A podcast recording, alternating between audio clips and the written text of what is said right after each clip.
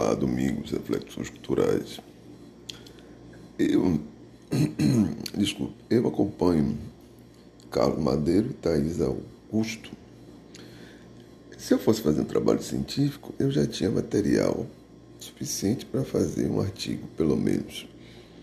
Porque, artigo científico, a produção de documentos, ou a pesquisa, a investigação, tanto de Carlos Madeiro como de Thaís Augusto, tem demonstrado que, de fato, foi planejado o genocídio.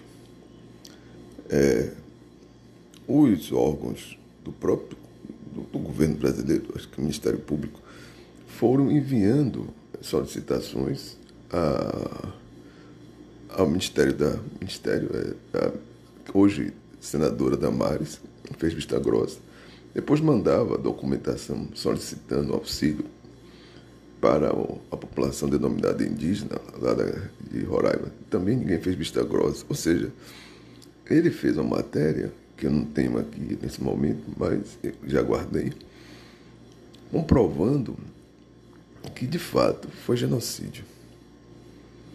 A ideia era matar mesmo os índios e tornar aquilo ali, legalizar o garimpo e a coisa é, a ideia era essa, era matar mesmo, matar de fome. Essa é a questão. Então, já tem elementos suficientes pelo próprio, é, o próprio Ministério Público produziu, mandou, e mandou dizendo que mandou primeiro para um lugar, depois mandava para outro, e lá para ninguém deu, deu oportunidade aí de comer alguma coisa que prestasse. Estava mais se envenenando lá com, com mercúrio e por aí, e por aí vai, né? É, e o Carlos Madeiro, um jornalista sério, Thaís também, Thaís Augusto, né?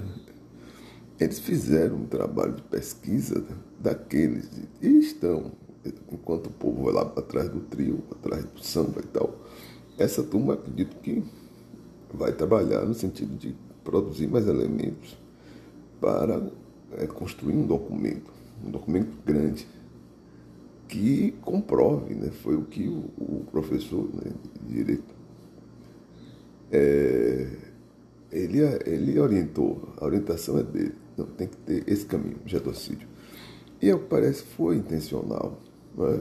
foi intencional. Né? A, a, o, os bispos do jogo de xadrez, eles jogaram contra os índios na intenção de ganhar lá, ganhar um, de matar os, matar os índios. E traz para cá esse ouro, caciterita e por aí vai. É, tá na cara. É, a vida do índio não vale nada. Nós estamos assim. Então, é, eu fiquei, eu estou pensando, né? Eu estou catando as, as matérias né, de Carlos Madeiro e Thaís Augusto, porque eles estão investigando, é jornalismo investigativo, e estão publicando. Tem mais cara, já saiu, é, tem ali provando. Agora o que vai caber é a justiça, porque assim, essa documentação tem que chegar na mão da justiça. Eu acredito que já chegou e vai construir elementos para configurar o genocídio. Não sei, é, depois de ver esse, esse ex-governador com 425 anos de cadeia, está dentro de casa, é, se Bolsonaro for preso, pode ficar seis, seis anos, depois salta, porque não sei como essa turma consegue. É, tinha televisor, era televisor de 50 polegadas, 160. Preso tem ver filme, preso ver filme. Não, isso daí via filme, com, comida de boa, comida que não entra na minha casa. É, na minha casa não entra aquela comida que ele come.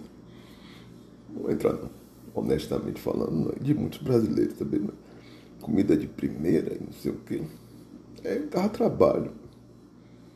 Dava trabalho, dava trabalho, o negócio sério. O cara não, não era de brincadeira, não. Aí tá solto. Eu não acredito que Bolsonaro fique preso mais de seis anos. Mas se ele ficar seis anos preso, é negócio. Agora, se ele for para a Europa, aí já era. Aí já era. Não é justiça, já é outro tipo de justiça. Genocídio, fica por aí. apodreça aí. Pronto, acabou. Aqui não está conseguindo. Documento para cá, documento para lá, documento para lá. Daqui a pouco esse cara sai. Outro, outro aí que está preso, está preso aí na situação, é, tá sem apoio, né? Roberto Jefferson. Roberto Jefferson está comendo cadeia depois daquela. Foi lá, acho que matou um, ou matou, ou atirou, não lembro mais se ele matou. Mas ele é policial federal. Está preso. Não sei qual. Ele está pensando em sair daí da cadeia para fundar um partido de direito. Os partidos não querem mais ele. Já botou ele de canto. É, saiu armado atirando. Negócio brabo. É, a, a, a raiva da direita é uma raiva armada. Não é uma, uma construção de, de articulação, de discurso, não. Eu tenho, eu tenho uma arma, te dou tiro e sai da minha frente. E, e atirou em dois policiais federais.